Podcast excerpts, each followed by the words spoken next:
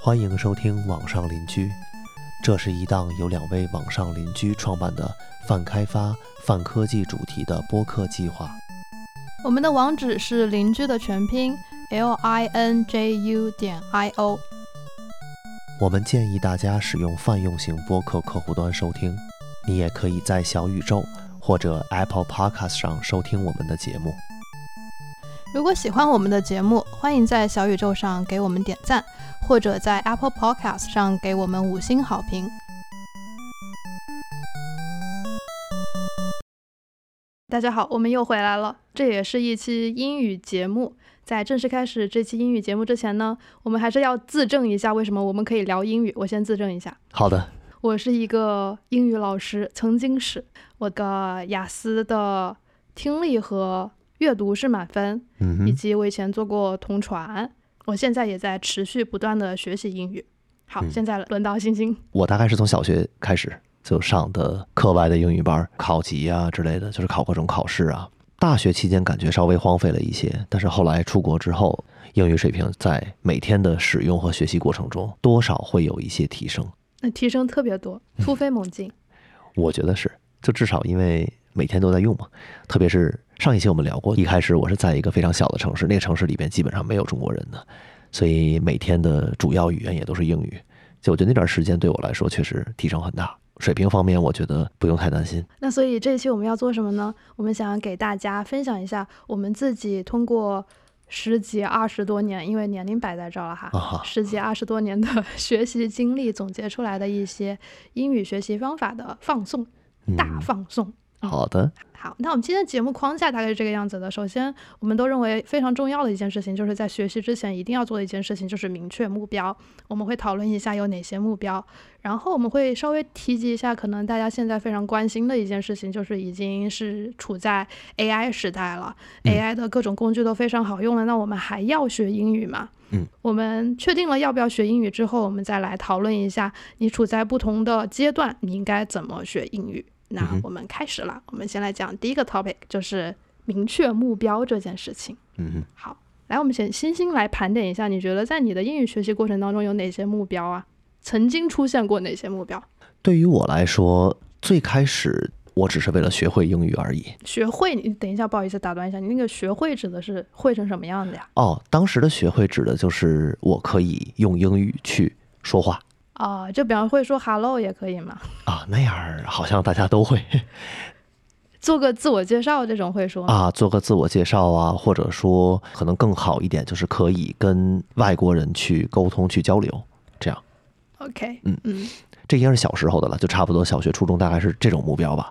嗯，后来就是考试嘛，这个考试其实是贯穿，也是贯穿我整个学习英语的过程，不光是小学、初中的时候有参加。PETS 就是公共英语等级考试，再到后来就是托福、GRE 这些为了出国准备的考试。考试就这两门啊？对，确实确实，我雅思我没考过，这考试就这两个。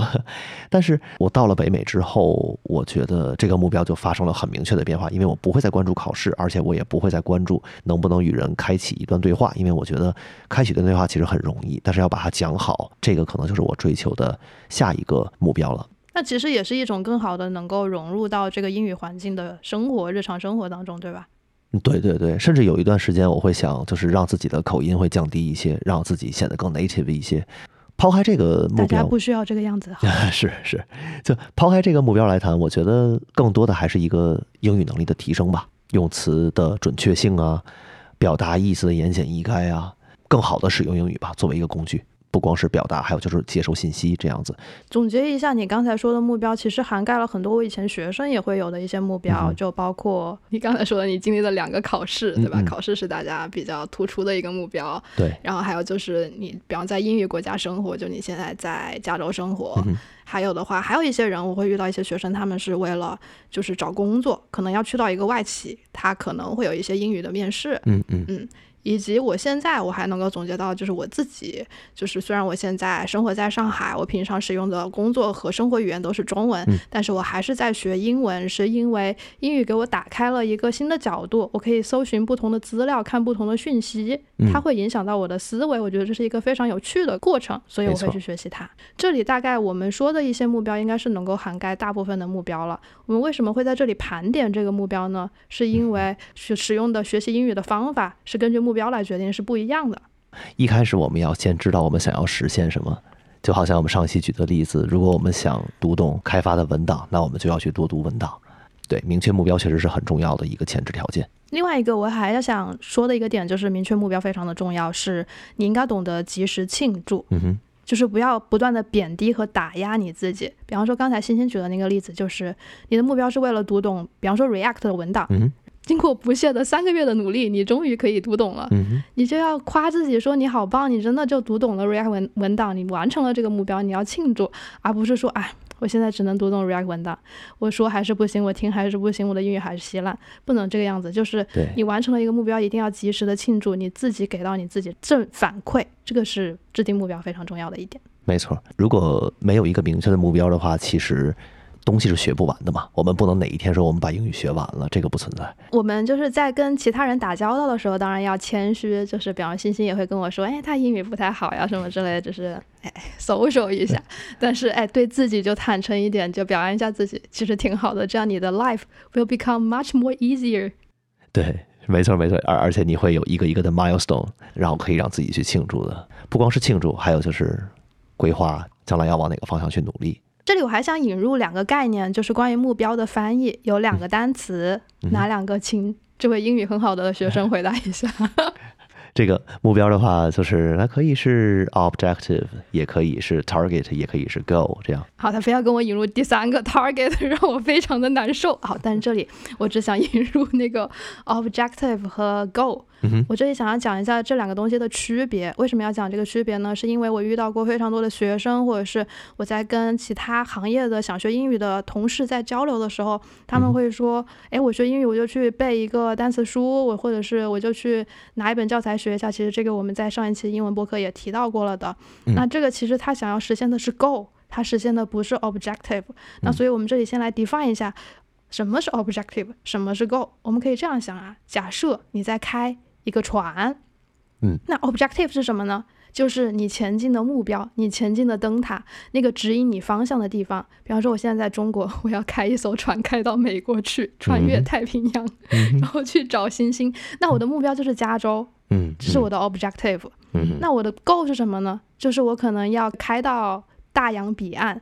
那我每个月要开多少公里？比方说一百公里，一百公里我不知道有多少，我没有这个概念。Whatever，就是一百公里，这个就是我的 goal 啊。那其实我刚才举的那些例子，就是我要背多少单词，我要拿什么教材，大家在做的是 goal，不是制定 objective。大家就是抓小放大了，忘记了你的灯塔在哪里。那这样会出现一个什么样子的问题呢？就是。对啊，我每天是在背啊，我每天好像都看起来很忙，可是学着学着，我不知道我去哪了。就这个船，我开着开着，我不知道开到哪个方向去了。嗯嗯，就会出现这样子非常迷茫的状态。所以 objective 有了之后，你再去拆分你的 goal。对对，就是 objective 其实更多的是一个大方向，而 goal 的话，它是一个 action item，就是一个 actionable item，就是我可以。现在立刻着手开始做的事情，而且这个东西是有一个 metric 的，它是有一种检验方式的。我达到没达到是有一个清晰的标准的。一方面是跟我们之前说的及时庆祝是有关联的。一个 objective 我们很难去庆祝，但是每一个每一个 goal 每一个 milestone 其实是可以去庆祝的。那这里我们就明确了我们的目标是什么了之后，我们就来讨论下一个话题。这个话题就是已经到了 AI 的时代了，我们还有必要学英语吗？嗯，哎，首先我想问一下，你觉得大家为什么会有这样子的一个困惑呀？为什么有 AI 时代我就不要学英语了？我觉得可能是或多或少对 AI 有什么误会吧。大家就是大家总会觉得 AI 可以替代一切东西啊，它又要让程序员失业了，又要让美工失业了啊。现在好了，连学英语都要不用学，对对对对，学英语都不用学了。我倒不这么认为，就大家可能对 AI 这个东西总觉得它是一个万金油，它能解决一切，它是一个叫什么 silver bullet，它可以解决一切东西，但其实它不存在的。我们如果把它当成一个工具去 enrich，或者说去提升我们的生活，它是更 make sense 一些的，而它并不是说要去取代一个什么东西。可以听出来，你觉得即便是现在到了 AI 的时代，我们还是要学英语的，对吗？嗯哼，一定是要的。你觉得为什么要学呢？我能想到的原因就是，比如说我们说 AI 可以帮助我们翻译一段东西，或者是我们在不知道什么东西怎么说的时候，我们去问这个 ChatGPT 也好，或者是什么也好，嗯对这件事情是可以实现的呀。可问题是，如果我们自己本身对英语完全不了解的话，那这个结果其实就是一个 black box，它本身就是一个黑盒，就我们是没法去判断它的准确性，甚至正确性，我们都没法判断。关于这个 black box，我能想到的一个比喻就是做菜的食谱。比如说，我们想要做一道菜，那我们可能会在网上，小红书也好，或者下厨房也好，或者直接百度、Google 搜索都可以，会搜一些菜谱出来。每一些菜谱，他们做的方式都会有一些些的区别。有些人说是要烤这么久，有些人说是要煮这么长时间。那如果我们自己本身对做菜有一定的理解的话，我们完全可以融合不同的菜谱、制作方式，开发出一道自己认为更正确、更合理的一种烹饪方式。这个就是我们没有把这些菜谱当成一个 black box 的例子。如果我们本身对烹饪没有任何理解的话，就比如说他说他要烤这个东西要烤半个小时，但其实他的这个半个小时可能是受到了什么情况的制约，比如他们的烤箱不太好，或者是这个烤箱呢上的温度很慢，这些都是有可能的嘛。但是如果我们自己会烤东西的话，我们可以通过比如说外皮的颜色去判断啊，我们还可以通过插温针的方式来感知内部的温度啊，就会有各种各样的方式来帮助我们实现这件事情。这一些就是不再把一个或者两个的菜谱当成一个 guideline，就是我们完全按照它的步骤做，只有完全按它的步骤做才可以怎么怎么样。这些菜谱对我们来说都是参考。我们还经常见到的一类菜谱就是什么什么配料若干，什么什么配料适量。那这个量到底怎么判断，还是要我们自己来判断，对吧？我觉得可能会是一个比较接近的情况吧。就如果我们对英语完全不了解的话，那么 AI 翻译它产生的结果，其实我们是完全不知道准不准确的，或者说它是不是我们想要的结果，这个很难判断。但如果我们稍微懂一些的话，至少能判断出来这个结果我该不该用，以及我需要做什么调整。这样的话，才能让我们更好的去表达自己想要表达的意思。嗯，你讲的有道理。呃，现在我们能够听到的就是，如果大家关心一些就是 AI 相关的讯息啊，或者大语言模型相关的讯息，会知道有一个词叫 hallucination，嗯哼，对吧？对，就是说它会胡说八道。嗯嗯，如果你英语没有学，你是零基础的去使用它的话，嗯你是判断不出来它在哪个点胡说八道了，它是不是确切的表达了你的意思了。对，我们虽然无法判断，就是 AI 它在未来的三年或者五年发发展会成为什么样子，但是我觉得我和星星是一致的观点，就是这个东西不是未来是取代人类的，而是能够帮助我们更好的生活的。如果想要它的效用更好的话，我们都会觉得，我反正会觉得，就是学英语非常的重要，它会帮助你更好的理解这个语言系统，做更好的刚才星星说的那个词验证和判断它的输出是不是你想要的结果。我们是把 AI 当成一个 improvement，而不是一个 replacement。它不是要替代什么东西而存在的，它只是来提升我们生活的。第二个点就是，这是一个最好的学习英语的时代，就是我也会觉得这是一个最好的学习软件工程的时代，嗯嗯，因为更方便了。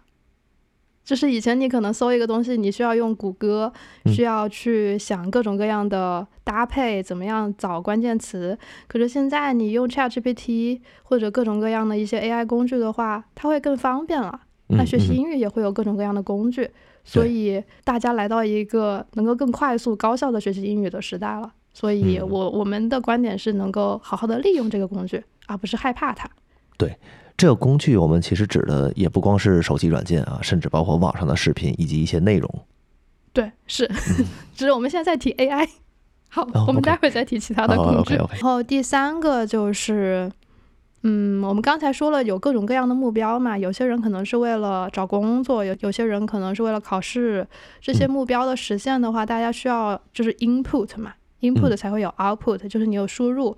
那更好的输入资源来自于哪里呢？嗯来自于英文资料。好，这里并不是为了崇洋媚外啊，这个是客观事实。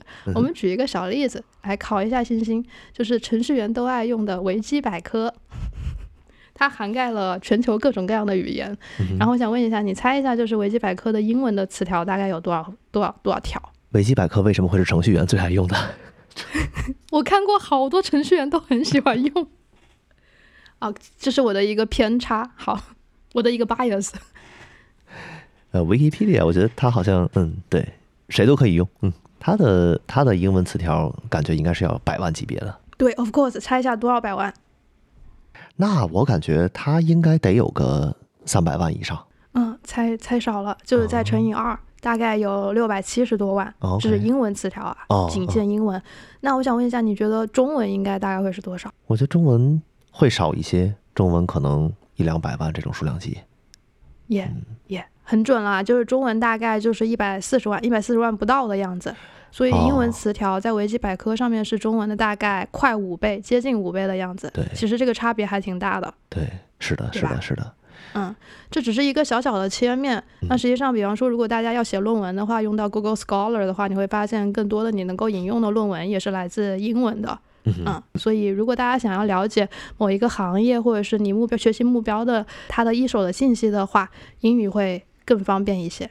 啊，论文这块我熟。对，这个我们之前写论文的时候，到处在查东西，很多时候都要去读英文的。英文的这些论文的，一方面他们的信息会更前沿一些，然后另一方面他们的内容会更详实一些啊，这也可能是偏差吧。嗯但是确实我们当时在看东西的时候，不能说是以英文为主的，但是呢，有一些内容你没办法在中文这个圈子里还没有，那你就只能去看英文的。嗯，那现在 AI 这个领域，它的技术迭代非常的快，更新非常的快。你想要获得一手的资讯的话，当然是英文会来得更快一些。嗯，是的，所以那也，如果你想要在这个时代更好的掌握这方面的资讯的话，当然也要好好的学英语。嗯哼，没错没错。嗯对，所以我们俩就非常一致的认为，即便在 AI 时代，还是有非常大的必要去学习英语。对，要学这个学来的话，主要是为了我们自己能更好的使用这些 AI 工具。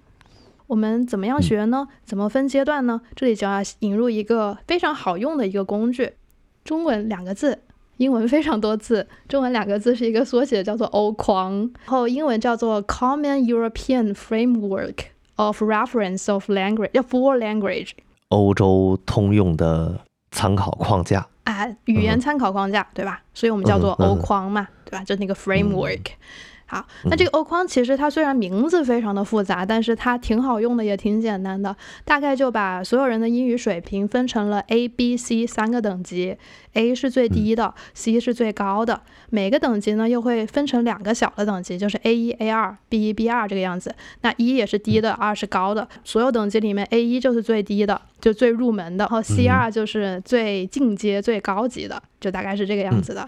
好，然后呢，我们这里做一个参考，就是大家都熟悉的雅思考试。如果你的雅思的分数是在四分以下的话，大概就是 A 的水平，嗯就是入门的水平。如果你的雅思的成绩到了七分以上，就是 C 的水平，C 一的水平；如果八点五分以上，就是 C 二的水平。所以就是四分以下是 A，然后四分到、嗯对四分到六点五分是 B，然后呢七分以上就是 C。嗯，对，大概就是这样一个分级，大家可以就是找一下资料测试一下，或者你考过雅思也可以对照的看一下。那我们今天重点要讲的就是，如果你处于 A 的阶段，就是雅思四分以下，就是刚刚入门这个语言的阶段的话，应该有哪些方法可以借鉴去学习英语啊？虽然我们在开头的时候非常的大言不惭说我们英语很好，但是嗯我们都经历过 A 的阶段。嗯，对，那在 A 的阶段，我们应该怎么做呢？我想大家都会跟我一样经历过的，就是要学语法、背单词、嗯考试，嗯是不是非常的痛苦？然后就坚持不下去了呢？啊，星星在点头。这就是我感觉我小时候学英语的这个过程，背单词、背语法。嗯，就非常痛苦。那这里不是告诉大家，就是说不要背单词了，不要学语法了，这个还是有必要的。就相当于你打游戏在新手村的时候，他会告诉你一些基本的操作。那这个阶段的嗯单词和语法就是你的基本的操作，那些按键怎么用，所以一定要背的。只是我们这里提供一下，就我们的经验总结出来，不是那么痛苦的学单词和语法的方法。第一个，我想推荐一个非常好用的 app，它现在也很火，它是一个小鹦鹉。它叫做多邻国，你听说过吗？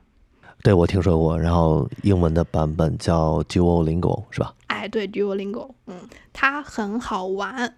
这就是推荐大家的一个非常重要的理由，就是它很好玩，而且它不仅你可以一个人玩，你还可以跟你的朋友一起玩。就是你学过了之后的成果，你可以分享到你的朋友圈、你的各种社交媒体上面，以及它那个小鹦鹉，就是如果你长时间没有学，它就会发脾气，它有不同样子的一些表情，就很可爱。我们可以贴在 show notes 里面，所以它的游戏性很强，并且就是它的整个学习过程很自然，它会给你规划每一个语境下面，就比方说。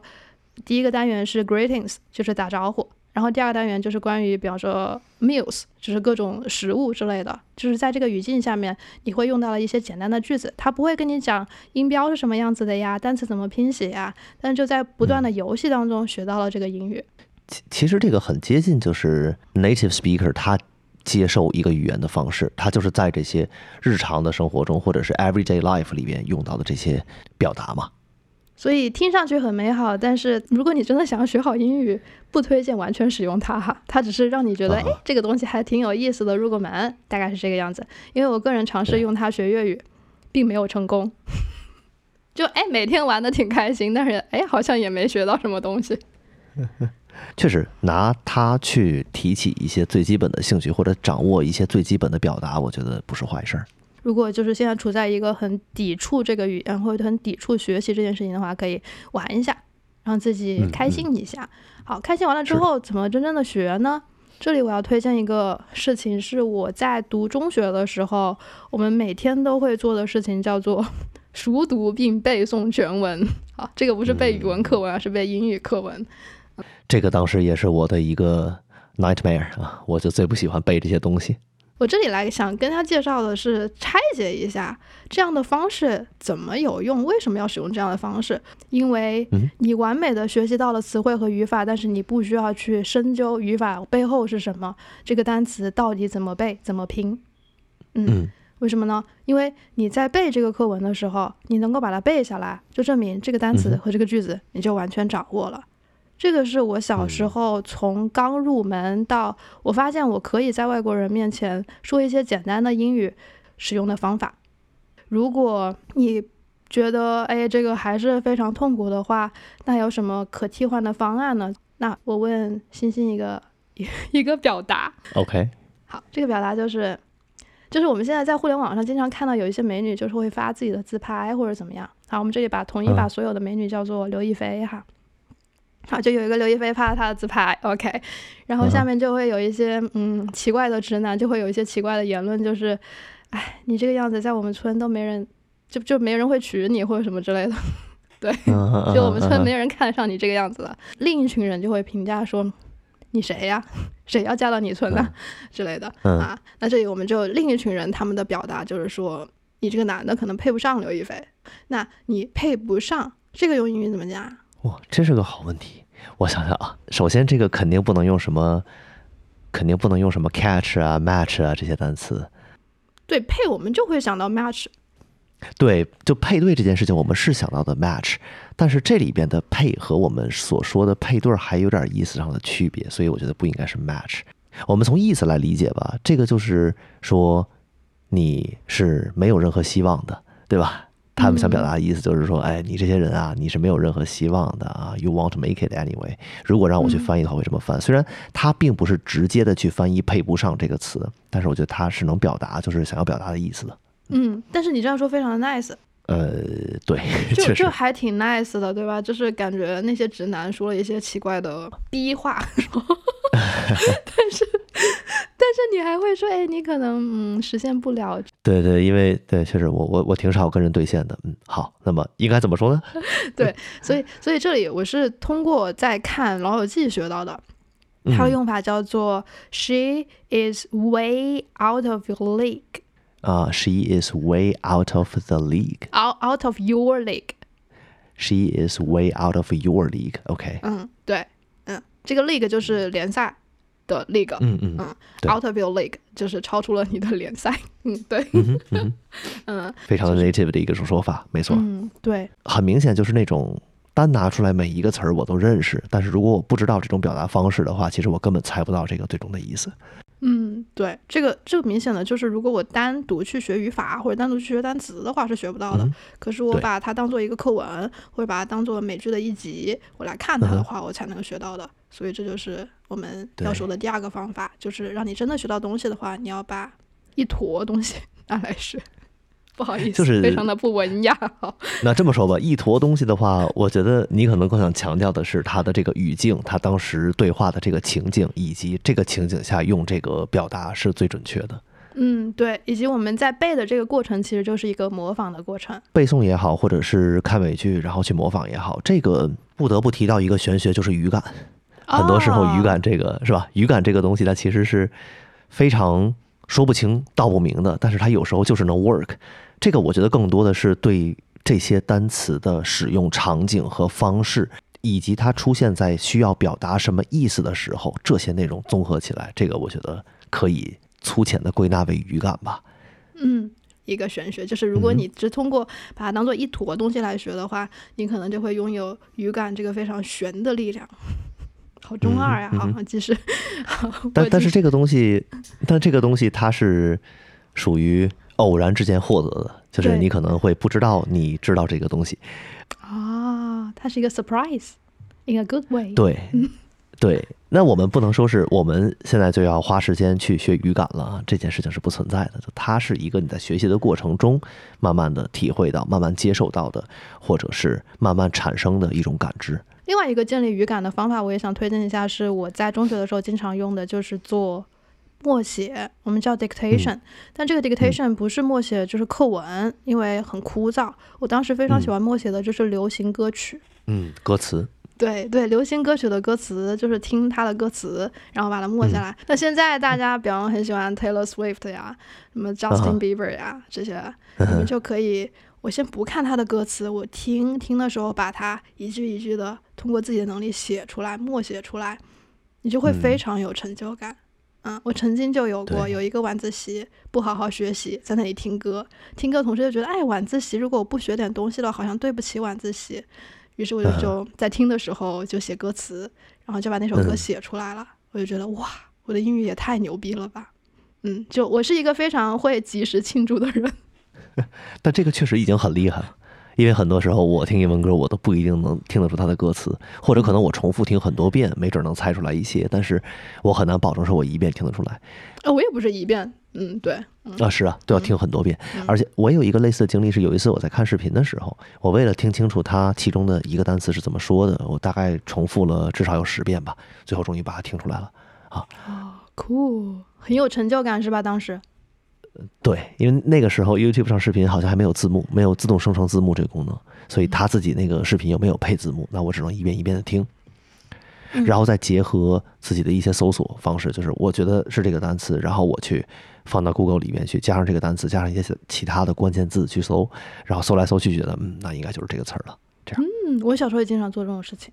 嗯，现在也会，现在也会，现在也会。其实你去搜这个，就是尝试着去 figure out 它到底在说的是什么。这个其实是一个挺好的一个学习过程。这这就属于虽然听起来像是 learning hard way 是吧？learning the hard way 就是用笨办法去学。哎，我觉得它不是笨办法。首先，我我这里想强调一下，就是不要觉得笨就不好。我可能我小时候也会有一个误区，就是觉得我一定要显得我很聪明。但是我现在现在长大了之后，我就会觉得笨也挺好的，就是 ask dumb question 非常好。不得不 quote 一句 Forrest Gump 里面的 “Stupid is as stupid does”。对，鼓励大家用笨办法，嗯，非常鼓励。我现在就是一个非常笨的人。好，然后，然后这个，哎，其其实我觉得这可能是那个他那个 learning the hard way 的一种不太确切的一种翻译导致的这种感觉吧？啊，有可能，他不一定是笨。嗯，通过听歌词或者是看 YouTube 视频来学英语的话，为什么更好？是因为这些 native speaker 或者是唱歌的这些歌曲里面的这些句子，它的连读、重读、弱读，这些就是可能在你非常高阶的阶段去学习语音语调的时候才会学到的东西，你在这个阶段就已经能够自然的 get 到了，就是一个非常自然的 get 到一些很高阶的技能了。啊，这个是很推荐大家的，是一个非常自然的学习语言的方法。第四个就是假设你不得不学习语法，或者是你就是对语法很感兴趣，你对系统性的东西很感兴趣。比方说现在的我自己，那你怎么样学会就是不是那么的痛苦，就是减轻你一点痛苦。我推荐一本书，是我自己在新东方教课的时候，我在给学生讲语法的时候会参考的一个资料，它给我当时教课的帮助非常的大，就是张满胜老师的《语法新思维》，这是一个系列丛书，它有三册。这个这个书非常的有意思，我我举个例子吧，它就非常像现在的很多 UP 主。就是文字版的 UP 主，或者是文字版文字版的 YouTuber，他会自己吸收了语法的知识，然后用更有趣的方式把它 output 出来，输出出来，你就会觉得哎，挺有意思，非常不错，很想给他打钱。嗯，不得不 quote 一下 Fireship，你想给他打钱？很想给他打钱，他就是一种。把一些枯燥的内容，经过自己的理解，通过一些比较好的或者是容易接受的方式展现出来，这个就跟这个书，我觉得是有一点异曲同工的。哎，对对，非常有道理。因为最近不是谷歌那个 Gemini 出来吗？嗯哼。然后我想了解 Gemini，我是会第一想到 Fireship 它的总结是什么样子的。对对。嗯嗯，因为它总结很有趣，就是非常非常标准的深入浅出。我觉得《语法新思维》这本书其实也有点这种感觉。嗯。OK，那所以如果大家处在 A 这个阶段，也就是入门的阶段，你要好好的打基础的话，我们推荐大家的方法就是，如果想要让自己对这个语言不要有抵触的心理，想要对它感兴趣的话，可以使用多邻国这个 app 或者类似的这种玩游戏学英语的一些 app。然后，如果你真的想要学到东西的话，就推荐大家通过模仿的方法。这个素材可以是你的课文，可以是美剧，也可以是歌曲或者是 YouTube 视频。如果你不得不，或者是你很喜欢系统性的东西去学习语法的话，推荐一本书就是《语法新思维》。嗯，对，这是基础阶段。OK，那我们现在来往前面稍微走一走，走到了 B 这个阶段，也就是雅思的大概多少分？我看一眼哈，雅思的四分到六点五分。嗯嗯嗯嗯，这个阶段的话，你。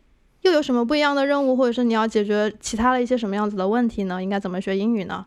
这里其实我想要强调一个点，就是请用出来了，请把你学到的东西用出来。怎么用呢？这里我们针对两种类型体质的宝宝，制定了两种不一样的计划，一个就是 E 人宝宝，一个就是 I 人宝宝。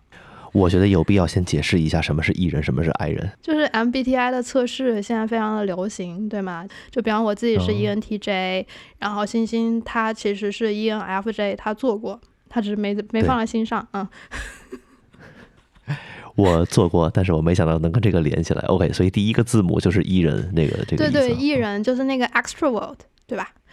嗯嗯嗯，对啊，就是外向的。啊，对伊人就我们俩都是 E 人哈。好，我们先分享一下我们自己个体的经验，就是作为一个伊人，怎么样在 B 这个阶段进阶的这个阶段学英语。我个人第一个就是线下交友。嗯嗯嗯。有两个我觉得我当时使用觉得非常好的场景，一个就是英语角，另外一个就是 Toastmaster，叫做嗯，对，在中文这边翻译叫头马。我这个还有翻译的，好。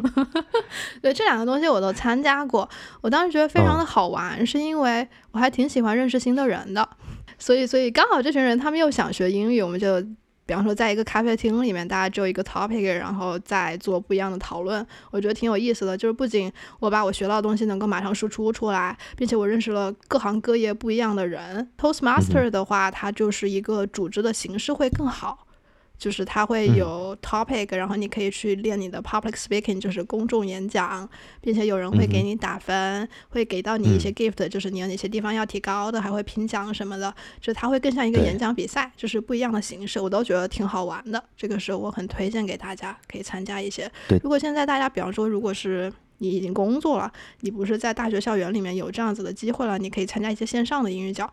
现在小红书上面有非常多的线上英语角，大家可以去看一下。我没想到小红书上还会有这种活动啊！哎，小红书那个学英语是非常大的一个话题，就是大家非常想学英语，嗯，都是一群好学的红薯宝宝。嗯，Toastmaster 的话，其实我有一个同事跟我提到过，他是一个他是本地人，但是他跟我聊到了他学中文的经历，他就是自己去线下的 Toastmaster，他说。这一边 Toastmaster 有很多，他就会尝试着用中文在这些 Toastmaster 里面去进行演讲、public speaking 啊，讨论一些 topic 之类的。然后他会收到非常非常多的有帮助的 tips。啊，这个他非常喜欢，他就跟我说，他说你要想提升自己的英语水平，其实非常好的一个方式就是去参加 Toastmaster，这个比可能比跟一些朋友们闲聊什么的要有用一些。呃，这点我倒觉得跟朋友聊天也是会有帮助的。很多时候我跟朋友聊天，我也能学到很多东西。对，两个针对的针对的那个侧重点会比较不一样，不过都是在锻炼你的英语，看你更喜欢哪一个，去选择一下就好了。嗯，是的，是的，是的。而而且我个人的话，我比较会喜欢更 casual 一点的环境，更 chill 一些的环境。呃，对，更 casual 的环境就推荐大家可以跟老外交朋友。很多人不敢开口说英语，主要是怕，比方说我的口音有问题，或者是我表达不出来我的意思，对方会觉得我们的交流不顺畅。浪费他的时间，让他观感不太好之类的，有各种各样的顾虑，所以不敢跟老外聊天。但实际上，老外挺喜欢跟中国人聊天的，会说英语的中国人聊天的。哎，这个我觉得应该是在中国的老外会很喜欢跟讲英语的中国人聊天。对，虽然比方说在上海，老外还挺多的，不过老外还是少数嘛。如果遇到了一个能够给他介绍他生活的这个中国环境的人，他们会很愿意跟你讲话的，即便你可能讲的没有那么的好，就是你的英语老师可能会跟你说你这个发音怎么有点问题啊，什么你怎么有口音啊，什么之类。但这个老外一定会跟你说，嗯，你就像一个 native，对，花式夸奖啊，就是对，让你在一声一声的夸奖中迷失自己，哎，不是迷失自己，就是让你的英语越来越好。然后我还想提到的一个经历就是中文角。嗯，我虽然没有去过英语角，但是我去过中文角，是怎么回事呢？就是当时我在 Texas，我在 San Antonio，就是圣安东尼奥。我在那块儿的时候，那边的话确实是中国人并不是很多哈，但是也有一些了。很有意思的是，在这个城市里边，几个人在组织中文角，就是一个学习中文的本地人学习中文的一个活动。其实就更多的像是一个 language exchange，就是语言交换。这么一个活动吧。我一开始抱着的目的，我要去提升自己的英语水平。首先，去教别人中文这件事情对我来说应该不困难。我自己也有自己的一些教学的 idea，所以我需要做的其实就是让自己用英文更好的去表达出来我想要表达的点。哎，你刚才刚刚说了一个点，就是你在跟老外讲英语的时候，其实也。可以很自信，是因为他绝对是可以在你身上 get 到一些东西的。你们是在 exchange，对，而且毕竟本本身我自己就是杂学嘛，我我什么都看啊，这个也关注一点，那个也关注一点。当然除了历史啊，就这些东西我都会关注一些。所以本身跟什么样的人我也都聊得开。我倒从来不会担心我没有观点输出，我更多的就是在关注自己能不能用简洁的方式，或者是不绕圈的方式去把自己的观点表达清楚。OK，好，这个是针对 E 人宝宝的方法。那如果你是 I 人宝宝的话，我觉得 I 人宝宝都很好啊，因为我男朋友就是 ISTJ，对他就是一个 I 人宝宝。那比方说，如果你跟我的男朋友是一样是 I 人宝宝的话，你在这个阶段怎么用起来呢？第一个也是一个 App 推荐，它叫英文去配音，我不知道现在还有没有。大概你可以搜到同类的软件，就是它会有非常多的一些美剧的一些片段，你可以把它的原配就是 mute 掉。他会给你提供台词，然后你就根据这个台词你来练，就模仿那个主角。比方说你是《老友记》里面的 Rachel，你模仿他的台词。它会有一个虚拟的曲线，就是如果你说的很像的话，那个曲线就会很 match，它要给给你打分。你还可以把你配好的音就分享到你的社交媒体上，比方朋友圈上面，挺好玩的，是一个配音软件。这个好像就是当时那个唱吧和全民 K 歌那样的效果。对，学英语的唱吧和全民 K 歌就是这个样子。哎，我们讲的都好有年代感的 app 呀，大家见谅。现在还活着吧？这些 app 都还活着。I have no idea。但是如果如果没有这个 app，你们也可以就在看美剧的时候把。原原声 mute 掉，就是把它静音掉，然后自己试一下，挺好玩的。嗯，这是第一个方法。是是。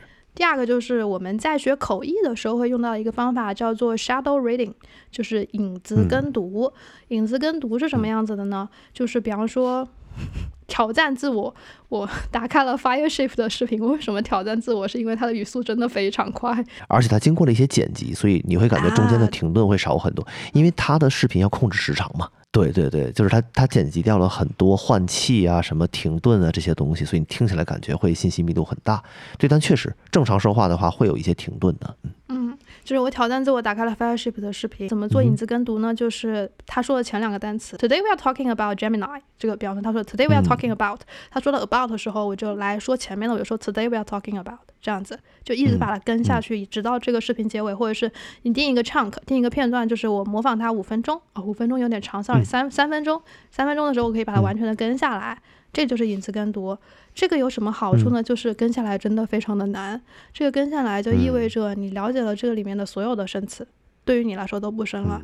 你了解了它所有的句法，因为你能够把它顺顺畅的说出来，以及你了解了里面的所有的语音语调，它的弱读、它的连读，各种各样的一些处理语音的方法，你就通过这个练习就可以完美的做到。嗯，but 这个过程是会会会非常的 suffer 的，因为很难。但是这个一定是有收获的。对，就是你可能会需要，就是一个三分钟的片段，你可能要跟读，比方说十次、二十次、三次都有可能的。但是做完就会跟星星查到那个单词的表达是一样的，非常有成就感。所以大推荐大家使用一下。这可能会难一些，我觉得简化一点的版本可能是暂停然后重复，这可能是比较简化的一个版本。嗯，有道理。因为那个暂停重复的话，就让我想到以前在那个。英语课上，或者是课外的英语课上去读课文嘛，老师会先给你放，然后暂停一下，大家跟着读，然后再放下一句，暂停一下，再跟着读，或者有些时候用复读机的那种体验。就是如果大家觉得 Fireship 这个语速跟我一样啊，我觉得我是一个正常的感官，就是你觉得它太快了，推荐一下大家有一些，比方说 VOA 慢速英语可以来操作。嗯，还有一个我非常推荐的一个播客叫做 Round Table。Round Table 就是中国人做的一个播客，他会讲一些当下中国比较热门的话题，但是用英文说出来，以及主播的口音非常的好，非常的 native 啊，所以就是一些大家会能感兴趣的话题，可以通过他们这个来学到英语。嗯，我非常的推荐。Round Table 这是一个挺有意思的单词，就是一般开会的时候，大家就是 Let's go around the table 啊，圆桌会议。Let's go around the table。对对对，呃，意思就是每一个人，大家。都发表一下自己的观点，round the table。嗯，对，就是这个样子，所以推荐大家使用一下。另外的话，就是我们其实，在第一阶段也提到了可以看剧。那在第二阶段的看剧的话，推荐大家可以用一个可能会看的比较慢，但收获会更大的方法，就是跟刚才一样，停下来，停下来干什么呢？做笔记。这个笔记就是，比方说你遇到了一个新的表达，你可以做这个笔记。可能这一集你要看很多很多遍。我我之前在新东方的时候，我们有一个说法，就是《老友记》，如果你三季它的 script 你都掌握的非常好的话，你的英语就大概已经非常接近 native speaker 了。这是要对里边的每一个表达都掌握的很清楚那种的啊，对，相当于就这个人物一出来，你就知道他下句话要说什么了，所以这个是非常有用的一个方法，就推荐大家去使用一下。别，因为美剧的话，我觉得它比电影会更贴近生活一些，它里边会有很多表达，其实也就是 native speaker 经常会说到的。所以在进阶阶段，我们鼓励大家要做的事情就是能够使用它。使用它。如果你是一个伊人宝宝的话，就推荐大家通过线下交友的方式去使用它。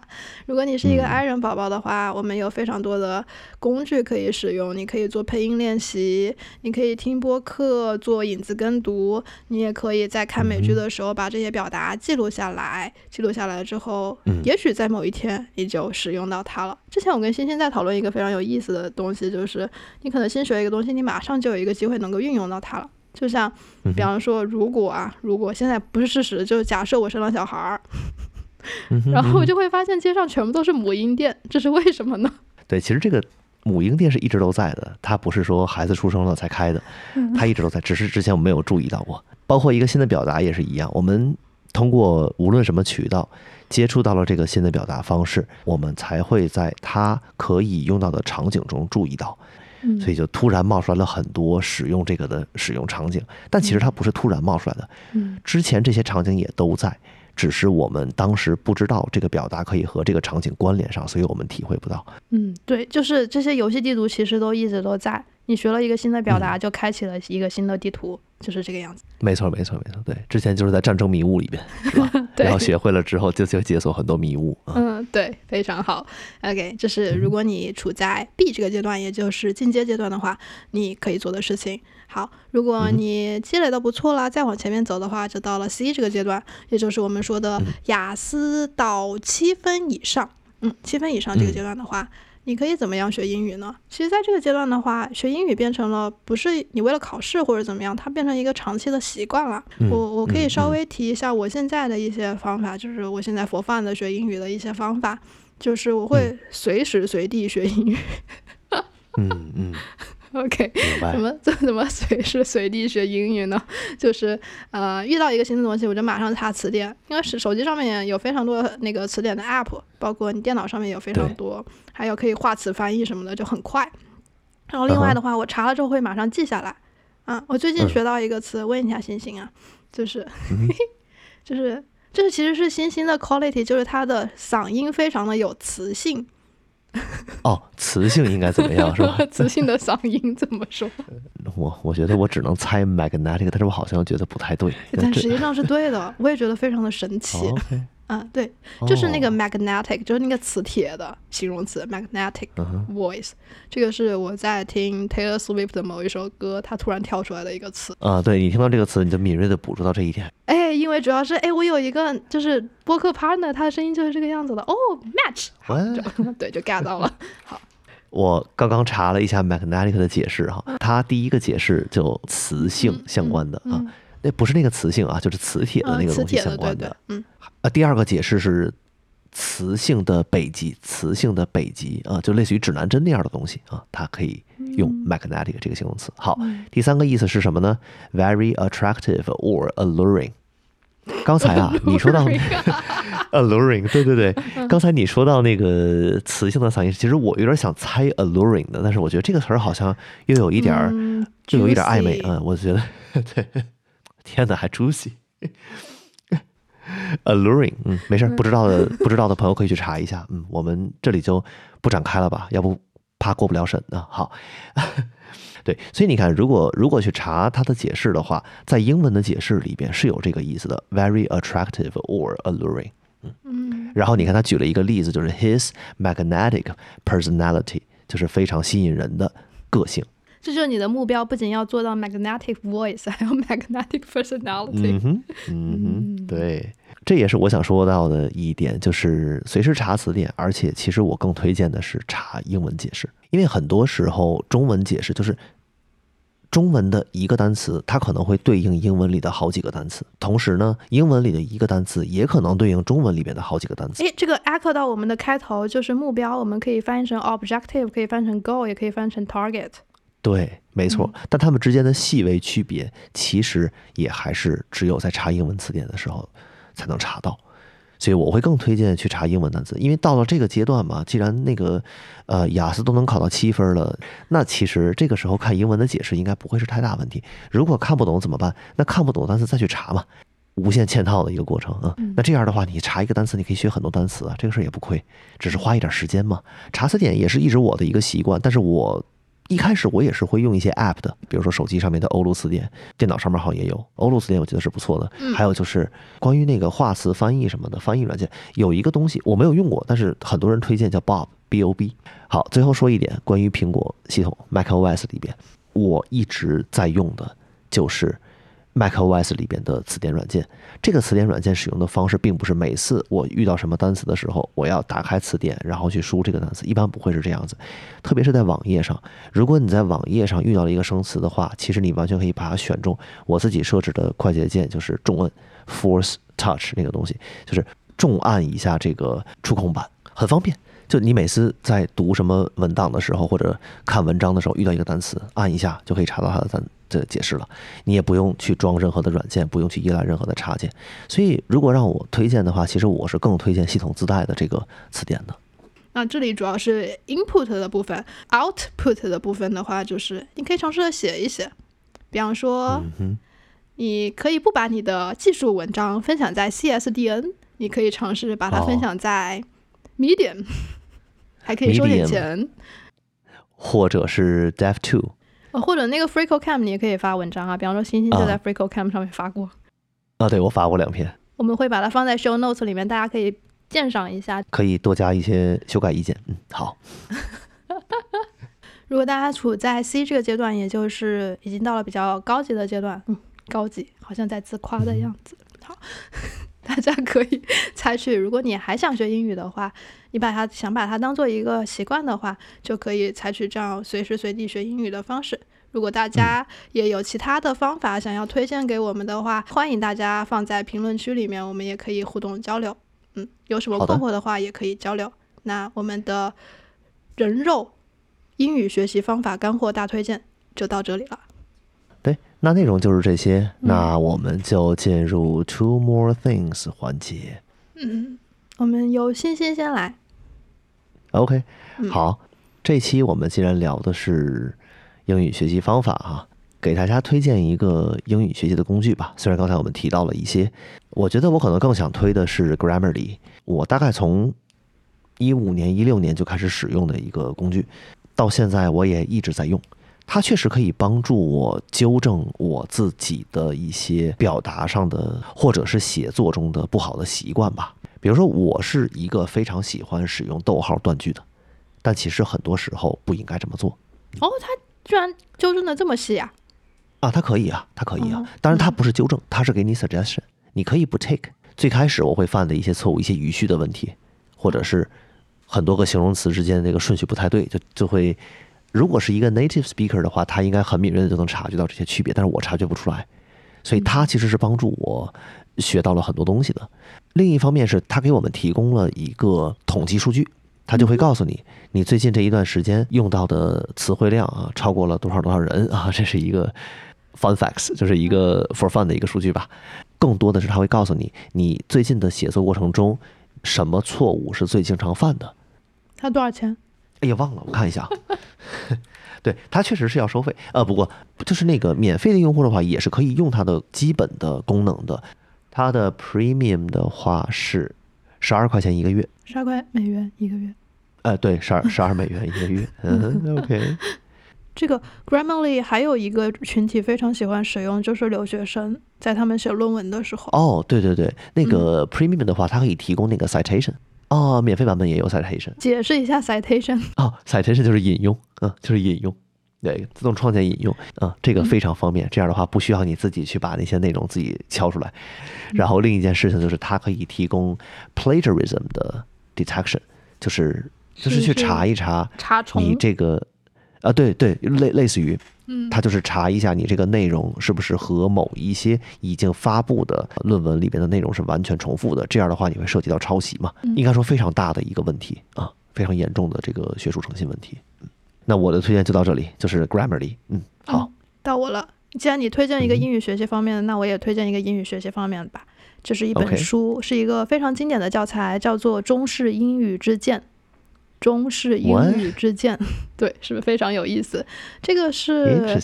学翻译的人基本上都会看的一本书，它是北外的一个教授出的，应该是。嗯，这个里面会哦引用非常多，就是我们在说 Chinese English 会犯的一些问题。就比方说你刚才提到一个点，嗯我会重复表达，或者我的句子显得过复杂了。嗯，对，所以大家想让自己的英语说的更加的简洁，说加的说的更加的有经济性、更高效的话，推荐大家阅读这一本书，会收获非常多。好，那我们今天的节目就到这里，祝大家的英语学习之旅都更加的愉快，更加的顺利。如果大家有什么想要分享的，或者是有什么困惑的话，也欢迎在评论区留言。谢谢大家，嗯哼，好的好的，这期就到这里吧，下期见，拜拜。拜拜。